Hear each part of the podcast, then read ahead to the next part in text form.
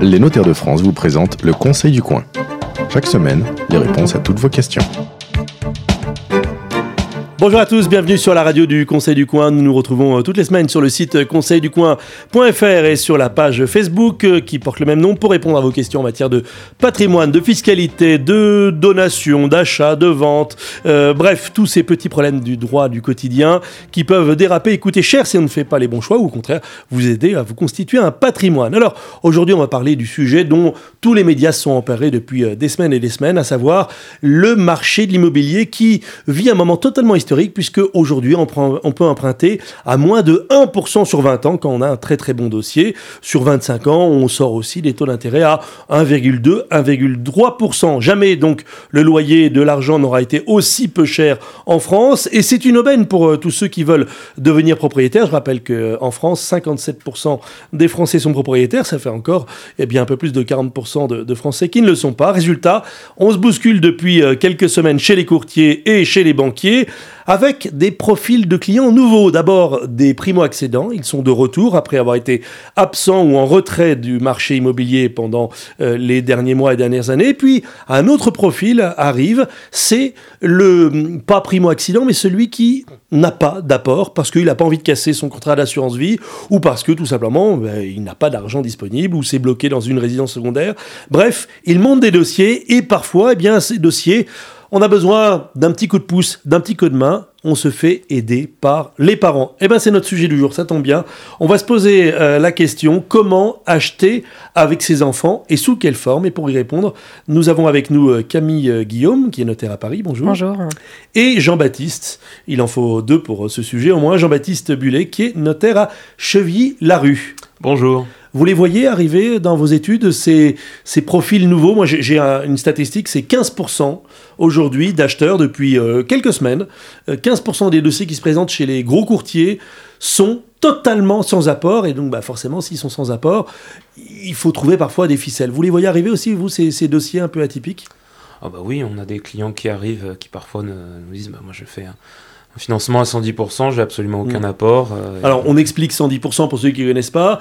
100% c'est la valeur de l'appartement ou de la maison. Exactement. Et puis les 10% en plus, ce sont les frais d'agence quand il y a une agence et les droits de mutation. Et parfois même on, arrive à faire financer euh, euh, crédit logement, c'est-à-dire vraiment couvrir l'intégralité des frais liés à l'acquisition. Voilà. Exactement. Et ça, eh bien, si on a des très bons revenus, ça peut passer, mais parfois on a besoin d'un coup de main. Et c'est là qu'on fait peut-être appel aux parents. Exactement. Donc euh, ça peut être euh, effectivement les parents qui viennent donner un coup de pouce pour euh, une acquisition. Dans ce cas-là, l'enfant ou les enfants achètera ou achèteront avec son ou ses parents. Et donc dans ce cas-là, il y a tout un panel de possibilités qui sont offertes à la famille pour acheter ensemble selon la, configuration de, l'achat et ce qu'on souhaite en faire. Parce que Camille Guillaume, pour faire simple, le schéma standard acheter avec ses enfants, euh, pour l'avoir fait, c'est pas tant qu'on achète avec ses parents, mais euh, à l'occasion d'un achat immobilier, eh bien, on reçoit une donation qu'on espère être une donation partage, et non pas une donation simple, mais c'est l'objet de plusieurs autres émissions que vous retrouverez sur le Conseil du coin. Mais donc le schéma classique, c'est allez, on va te donner de l'argent pour l'apport, qui va représenter 5, 10, 15% de la valeur du bien. Ça, c'est standard, mais c'est pas vraiment de, cela dont on veut parler aujourd'hui. Non, c'est le schéma très classique, effectivement, de penser à une donation.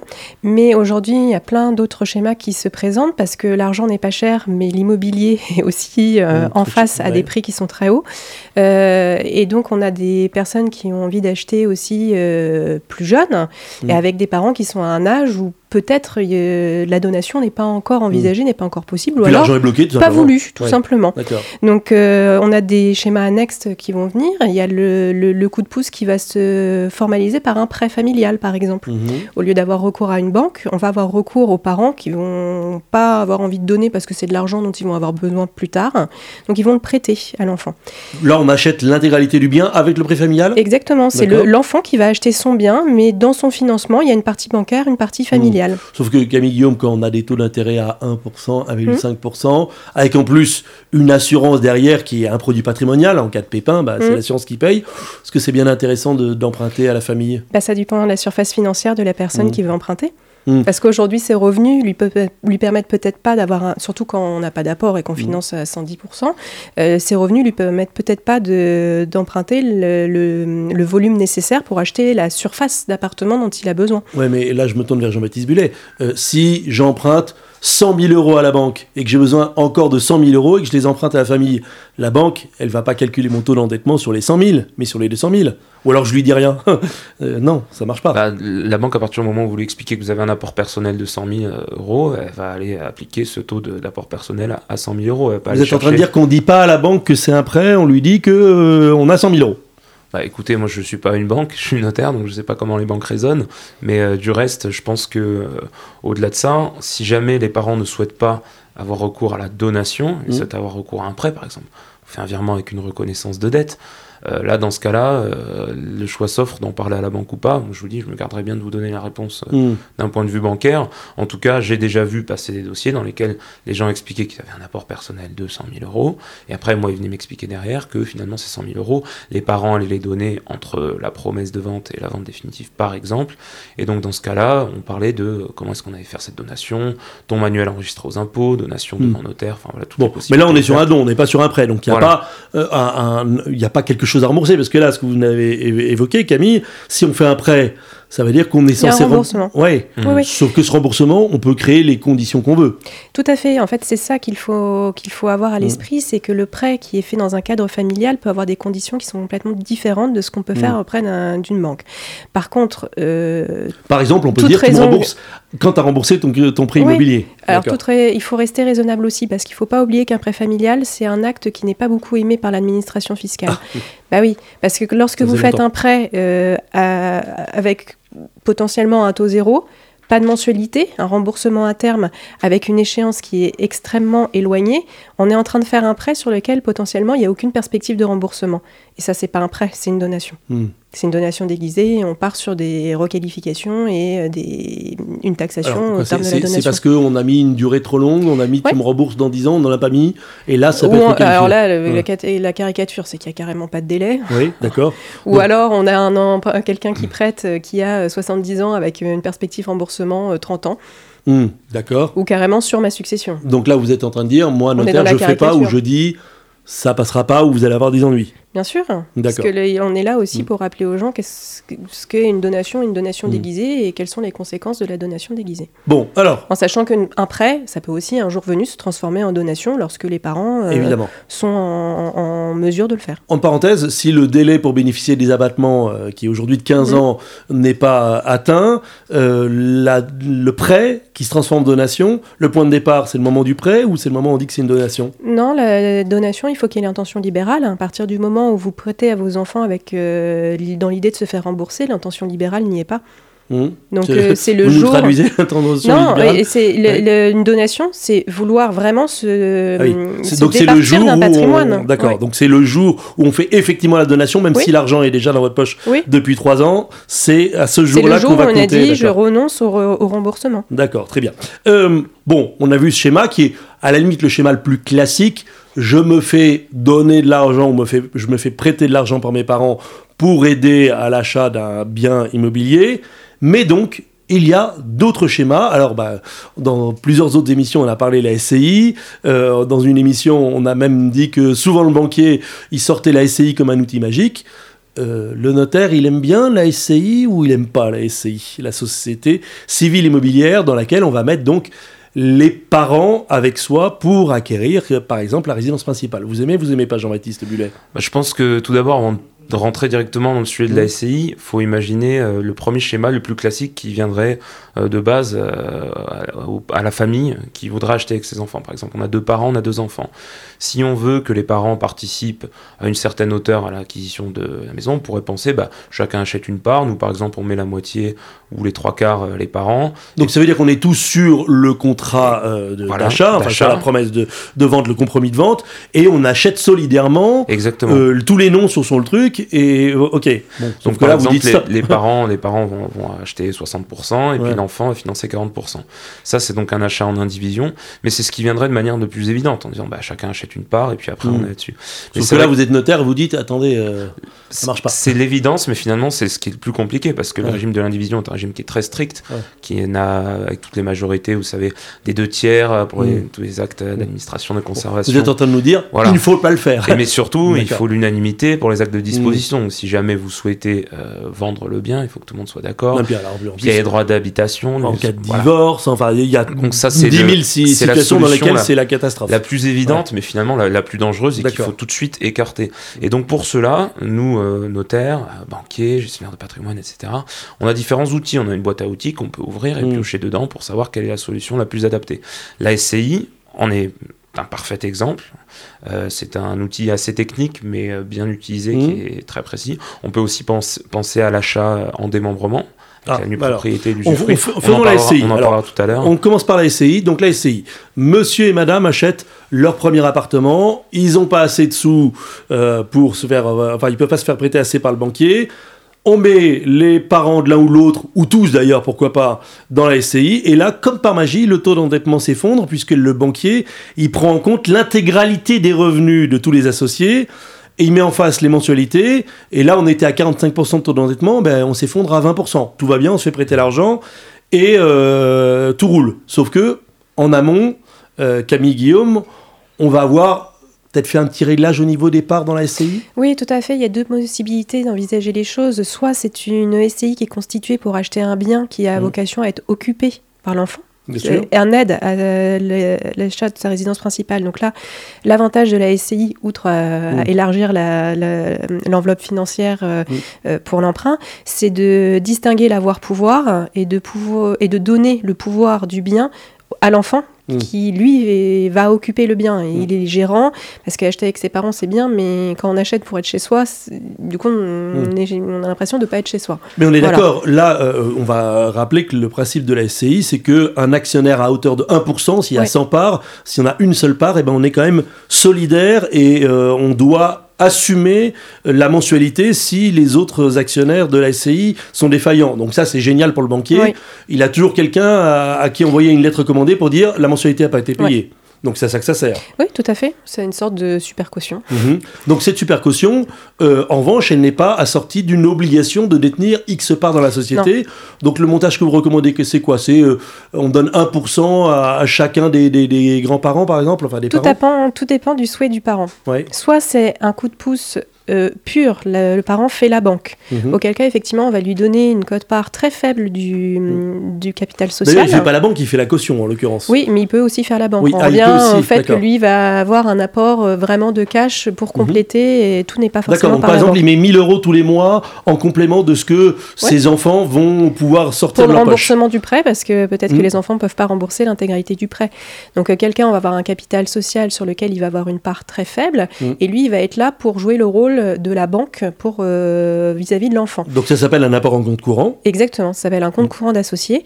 Et euh, ce type d'investissement ne lui permet pas de profiter de la plus-value que le bien va faire, puisque lui, il fait la banque, il se voit rembourser les fonds qu'il a avancés, mais comme il a une cote-part très faible dans le capital social, il ne bénéficiera pas de la plus-value que le bien fait le jour de la vente éventuelle. Voilà, exactement. Euh, comment ces 1000 euros par mois, par exemple, arrivent juridiquement? On va voir le notaire et on fait une donation partage euh, avec euh, versé par mensualité Non, parce que là, on revient sur le schéma d'un prêt. En fait, c'est de l'argent qui est. Il y a une... La SCI, il ne faut pas oublier qu'il faut tenir une comptabilité, mhm. surtout dans ces cas-là où il y a des flux financiers, euh, de manière à indiquer tous les mois combien est apporté par le parent.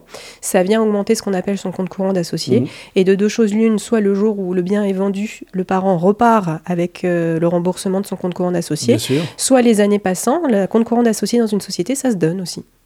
Ça se donne. Tout à fait. C'est-à-dire qu'on va dire, ben, je te fais cadeau. Oui, mais alors c'est une donation classique. Oui, tout à fait. Sauf que c'est une donation euh, à la valeur ou à la valeur du bien? Non, à la valeur, puisque là, pour le coup, euh, c'est, on a vraiment fait la banque. D'accord. Et là, c'est la, la différence de schéma entre mm. euh, le parent a envie de profiter de la plus-value du bien, parce que là, mm. pour le coup, il aide son enfant et à la fois il réalise un investissement. Auquel cas, là, on va jouer sur le, la répartition du capital social hein, pour lui donner des parts qui correspondent à l'investissement réel. Et là, cette fois, en cas de revente du bien, il bénéficiera de la plus-value. Oui, si, si, si on veut le faire bénéficier de la plus-value. On rappelle un inconvénient de la SCI, plus les parents associés euh, sont âgés mm. et plus se présente le risque qu'ils décèdent alors même qu'ils sont associés de la SCI et qu'on se retrouve avec euh, toute la fratrie, quand il y en a une, euh, associée dans la résidence principale. Et ça, bah, les notaires, ils n'aiment pas trop. Jean-Baptiste Bullet. Bah oui, effectivement, il faut essayer de sécuriser le plus possible les opérations qu'on souhaite faire et faut donc envisager avec nos clients tous les cas de figure possibles. Donc mm. là, typiquement, vous venez de donner un exemple euh, de problème qui pourrait arriver si jamais des parents se retrouvent associés dans une SCI, ils voulaient faire un projet avec un seul de leurs enfants, puis tout d'un coup, dans la succession, vont se retrouver des parts de SCI. Donc là, on va diviser avec tous les autres. Donc effectivement, oui, il faut bien s'assurer de ça. Il faut bien travailler sur les clauses de ces statuts, en fait. il faut vraiment se faire accompagner aussi sur la constitution de la société civile, ne pas se contenter de prendre un modèle tout fait sur Internet. Mhm. Hein, c'est bien, mais c'est pas suffisant. Euh, pour pouvoir travailler sur des clauses d'entrée de nouveaux associés dans la société. Euh, des clauses d'agrément, par exemple Exactement, de manière à ce qu'en cas de décès l'un des associés, ces héritiers ne puissent pas rentrer de manière automatique dans la société, qu'ils puissent avoir un droit de regard des associés qui sont en place. Et si les associés déjà en place ne veulent pas de ce nouvel associé, euh, il y aura la possibilité de racheter la, part. Faculté de rachat, et si on a prévu 1%. D'accord. Euh, on a parlé de l'achat en direct. Allez, on se met tous autour d'une table, on signe ensemble. Vous dites, c'est pas génial, même si c'est le schéma le plus simple auquel on penserait. On vient de parler de la, la SCI. Euh, Jean-Baptiste Bullet, vous avez parlé d'un autre schéma que l'on peut utiliser pour acheter avec ses enfants c'est le démembrement de propriété. Alors là, là je me tais, je vous écoute. non, donc le démembrement de propriété, si vous voulez, la formule simple, le théorème, c'est en fait la pleine propriété. C'est une addition. C'est une addition avec d'un côté l'usufruit mmh. et de l'autre côté la nue propriété. C'est-à-dire mmh. que quand on a, par exemple, les deux parents ou leur maison, ils sont pleinement propriétaires. Ils ont acheté après leur mariage en communauté. Voilà. Pas de souci. Pleine propriété. Donc, mais si jamais on décompose ça, on a donc l'usufruit d'un côté. L'usufruit, qu'est-ce que c'est? C'est le droit d'user le bien et d'en récolter les fruits, c'est-à-dire mhm. d'habiter dans le bien, de le donner à bail et puis de percevoir les loyers. Mhm. C'est aussi le droit incroyable de payer euh, les impôts euh, afférents au bien. D'accord, c'est l'usufruitier qui paye les impôts et pas le, et quand on enlève, voilà, exactement. Et quand on enlève euh, du, droit de propriété, de la pleine propriété, cet usufruit, bah, il reste pas grand-chose. D'où le nom de nue propriété. Mhm. Et donc la nue propriété, classiquement, ça va être, si vous voulez, un droit d'opposition au droit de vente. Je rentre pas dans les détails, hein. mhm. mais également le droit de percevoir une partie du prix de vente le jour où il y a une vente. Bon, et alors donc vous vous dites, on peut acheter un bien, euh, il y en a un qui achète la nue propriété, un autre qui achète Exactement. Donc dans ce cas-là, ça peut être intéressant si par exemple euh, on souhaite anticiper euh, sa succession. Mmh. Donc là, je ne parle pas du cas précis où c'est l'enfant qui veut acheter sa résidence principale. je parle plutôt du cas où c'est les parents qui, par exemple, étaient euh, était en région parisienne pour travailler, c'est le cas classique que je vois souvent moi dans, mhm. mon bureau, et qui décide de partir euh, en province pour euh, la retraite. donc ils disent, bah, on va, peut-être anticiper notre succession, donc on va faire acheter les enfants dès maintenant ils vont acheter la nue propriété. C'est-à-dire qu'en fait, ils n'auront pas un droit très concret mhm. jusqu'au décès de leurs parents, mais l'avantage que ça a, ce démembrement de propriété, c'est qu'au décès de l'usufruitier, les nus propriétaires récupèrent la part d'usufruit mmh. sans payer d'impôts, sans faire d'acte notarié, c'est automatique. D'accord, donc, ça c'est intéressant. Euh, et la nue propriété, dans ce cas-là, elle vaut combien de la valeur du bien? Alors c'est calculé avec hein. euh, un fantastique article du Code général des impôts, qui est l'article 669, qui nous donne un barème euh, en fonction de, l'âge de tranche de 10% en fonction de voilà exactement en fonction de l'âge de l'usufruitier. Donc évidemment plus on vieillit, plus d'usufruit. Donc vous parlez de l'âge de la retraite. Alors il y a une polémique en ce moment, une polémique en ce moment entre euh, autour de l'âge de la retraite. Est-ce que ce sera 62 ans ou est-ce que dans les faits c'est pas déjà 63, 64 ans? Ça tombe bien. C'est à ce moment-là que ça bascule. Hein. À 60 ans, on est à 50% de mémoire et à 61 ans et un jour, on est à 40%. Donc vous me demandez quand vous savez pas pour ce genre de sujet. D'accord, parce que le, tableau, je l'ai pas précisément euh, en moins, tête. Moins de 61 ans, 50% et moins de 71 ans, 40% pour la valeur de l'usufruit. Et la bascule, effectivement, c'est à 61, donc c'est à 60 plus 1, 70 plus 1 et non pas à 60 euh, tout court. Donc à 60 ans, si on part en province à 60 ans, eh ben on peut, euh, c'est 50-50, d'accord. Voilà. Donc on peut éventuellement. Mais ils n'ont pas l'argent, les, les, enfants. Eh bien justement, on peut ah. euh, prendre date et prendre acte précisément ce jour-là. Souvent, les parents, quand ils euh, arrivent à cette retraite, ils vont avoir constitué une petite mmh. épargne, un petit capital. Ils peuvent en profiter pour aider les enfants, donc au travers d'une donation, pour aider les enfants à authentique. Acheter. oui, une donation authentique, oui. Donation partage. Partage. Oui, donation partage authentique. Et c'est-à-dire que si elle n'est pas authentique, c'est qu'elle n'est pas enregistrée, c'est ça Et donc elle a été faite sous. Euh, non, on peut avoir aussi une, donation, un don manuel qui est enregistré auprès des impôts. Mais, euh, Vous préférez la donation partage authentique euh, C'est parce qu'en fait, il y a des petites subtilités fiscales. On ne va pas rentrer dans les détails parce que c'est très technique, mais il y a des présents. Quand on fait ce genre d'acquisition, une propriété usufruit, c'est des opérations qui sont regardées avec suspicion par l'administration mm. fiscale. Et oui, parce qu'en ce moment, c'est vrai qu'on on nous dit de plus en plus attention, l'abus de droit. Voilà. voilà principalement l'abus de droit à partir de, du 1er janvier l'an prochain il faut pouvoir justifier euh, de l'origine des fonds qui est mis sur la table par les enfants pour acheter la nue propriété. D'accord. Hein, D'où l'intérêt d'avoir une donation. On, on rappelle qu'au 1er janvier 2020, l'administration fiscale regardera ce genre de montage euh, et décidera euh, de l'éventualité d'un abus de droit si le but est principalement fiscal, alors qu'autrefois c'était encore aujourd'hui exclusivement. Et donc on se demande à quelle sauce on va être mangé. Après sur les démembrements, il ne faut pas non plus jouer à se faire peur. Hein. Enfin bah, sauf que vous venez de nous dire que le but est principalement fiscal quand même. Ah non, c'est un but aussi d'organisation de votre patrimoine. Ah oui, bien sûr. Bah bien sûr. quand vous gardez l'usufruit, c'est parce que vous mm. avez besoin de l'usage du bien ou là vous en avez besoin des, vous avez besoin des revenus. Donc euh, mm. on n'est pas que sur du fiscal, on est aussi sur de l'organisation patrimoniale. Alors si je vous suis bien tous les deux dans ce montage-là, où là, on achète en démembrement, euh, on donne des sous aux enfants qui avec ces sous vont acheter la nue propriété et à la fin, eh bien, ils auront la totalité du bien alors qu'ils en auront payé que la moitié euh, à la louche. Mm. C'est ça. Alors effectivement, il faut juste faire attention à, l'article 751 du Code général des impôts. C'est une présomption, en fait, c'est-à-dire que l'administration fiscale justement a bien conscience de ce genre de, montage mm. qui est pas très complexe finalement, mais qui est mm. habituel, et euh, dit voilà, il faut éviter euh, certaines choses. Par exemple, il faut éviter de faire ce genre d'action de, et d'achat démembré, etc. Euh, si on va décéder euh, dans moins de trois mois, typiquement. Euh, ah. L'opération vraiment de la dernière chance, entre guillemets. Ah d'accord, donc en fait, c'est voilà, si on, nous annonce un, cancer en phase terminale, on n'a plus le droit de jouer à, ça. C'est un petit peu Tout ça. Tout démembrement constitué trois mois avant le, le décès est hmm. considéré par l'administration fiscale comme fictif. D'accord, mais si le décès est accidentel Pareil. Il n'y a pas de distinction. D'accord. Il faut, faire, faut être très prudent pendant, pendant trois mois. on ne fait pas de parapente. Euh, d'accord. Bon, très bien. Euh, est-ce que vous voyez encore d'autres conseils à donner à ceux qui nous écoutent et nous regardent pour acheter avec ses enfants, puisque finalement on vient de résoudre euh, deux problèmes. J'aide les enfants à acheter, et puis j'aide les enfants à, recevoir le patrimoine en achetant avec eux, par exemple, ma dernière résidence. Il y a d'autres trucs euh, auxquels vous penseriez Oui, il y a aussi, euh, toujours dans le cadre de l'organisation de la transmission de son patrimoine, lorsqu'on a envie d'acheter un bien qui, là, est un investissement locatif, mmh. ah. le bien se finance tout seul puisqu'en fait, on va avoir un emprunt qui va être remboursé grâce au loyer du bien.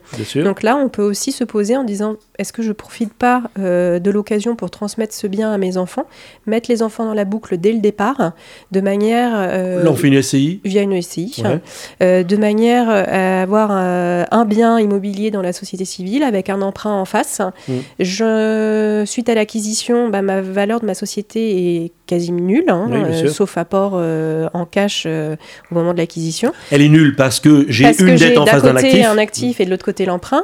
Je donne les parts de ma société civile en nue propriété à, mes enfants. Voilà. Et euh, grâce au loyer qui arrive tous les mois, l'emprunt va se rembourser et tous les mois, la valeur transmise aux enfants va venir augmenter automatiquement. Bon, mais alors en fait, j'ai fait ça pas tant pour moi que pour eux. Puisque je vois jamais les loyers. Et comme je transmets au moment où ça vaut zéro. On verra les loyers le jour où l'emprunt sera remboursé. D'accord. Bon, ça aussi, c'est un schéma classique, euh, une bonne opportunité. Euh, et rendez-vous dans 20 ans. Et dans 20 ans, vous aurez tout. Et ça vous aura rien coûté du tout. Et ça aura été transmis euh, par anticipation à une valeur zéro ou proche de zéro. Bon, on a vu quand même pas mal de cas. Euh, j'allais vous dire comme... Euh, oula, mais j'ai plein de questions que j'ai pas posées. Euh, hmm, on va avoir... allez, une minute pour une petite question. Eric et Corinne veulent acheter un appartement pour en faire leur résidence principale. Ils sont locataires actuellement. Le problème, c'est que leur taux d'endettement, ben, on l'a déjà un peu traité, atteint 45%. Donc ils montent une SCI familiale pour acheter avec les parents, ce qui fait chuter le taux d'endettement. Le problème, c'est qu'on leur a dit qu'en cas de décès de l'un ou l'autre des parents, ça allait compliquer la succession. on, l'a dit, on est vigilant. Si on achète... On le gère avec les clauses d'agrément. On, on, on règle ça avec les, causes, les clauses d'agrément. J'avais une dernière question, c'était les pays nordiques qui, on en parle régulièrement dans les médias, voient de plus en plus des crédits immobiliers monter, non pas sur 30 ans, ce qui est une tendance qui est en train d'arriver en France, mais sur 50 ans. Et là, sur 50 ans, directement, on s'engage avec les enfants. C'est pas pour demain euh, en France, à votre avis, Camille Guillaume? Bah, Les Français ont un tel attachement à la pierre euh, que finalement, euh, vu l'augmentation des prix, peut-être mm. qu'on y arrivera un jour. Là, là j'ai vu des courtiers qui disent que 30 ans, ça commence à être un dossier qui se présente à moins de 36 ans, les banques prêtent à 30 ans. Ouais. Et à la fois, le Français est très attaché à la pierre et à la fois, le Français aime pas non plus s'endetter sur des mm. durées trop longues. Donc, Parce que 50 ans, ça devient délirant. Là, 50 ans, on paye presque hein. deux fois. Hein. Mm. 50 ans avec les mêmes des taux d'intérêt bas, on, commence à s'approcher du, moment où on paye deux fois. Donc ça, c'est pas pour tout de suite. J'ai vu que ça, ça arrivait aussi en, Italie, euh, le euh, pays latin pourtant, où, les, euh, les, crédits pouvaient être montés sur, sur 50 ans. Ben, Justement, ce qui me fait dire qu'on n'y est pas encore, c'est qu'on a une multiplication des consultations, des gens qui viennent nous voir en amont ah pour justement que, avoir une aide familiale. Donc ça veut dire qu'on préfère avoir une aide familiale plutôt que s'endetter sur une durée, durée, trop longue. Donc, D'accord. Je pense que c'est pas encore pour C'est peut-être aussi lié à la fiscalité du patrimoine en France et où finalement il y a quand même encore un tout petit avantage euh, pour euh, ceux qui donnent de leur vivant versus ceux qui euh, eh bien, ne font rien par participation et, et, se retrouvent à leur corps défendant parce qu'ils sont plus là, lourdement taxés sur le patrimoine. Voilà, c'est la fin de ce rendez-vous. Le Conseil du Coin, c'est toutes les semaines sur Facebook et sur Internet, conseilducoin.fr. Vous pouvez nous poser des questions comme Eric et Corinne, mais on avait déjà répondu à la question. Ils ont écrit à conseilducoin.notaire.fr. Et puis je vous rappelle que le Conseil du Coin, c'est tous les premiers samedis du mois dans un café près de chez vous. Euh, un notaire vient bénévolement, gracieusement, généreusement vous donner des conseils. Il est avec son petit panonceau à la terrasse du café et il vous attend. Tous ces rendez-vous sont donnés bien sûr sur conseilducoin.fr. À la semaine prochaine. C'était le Conseil du Coin avec les notaires de France. Pour poser vos questions, rendez-vous sur la page Facebook du Conseil du Coin.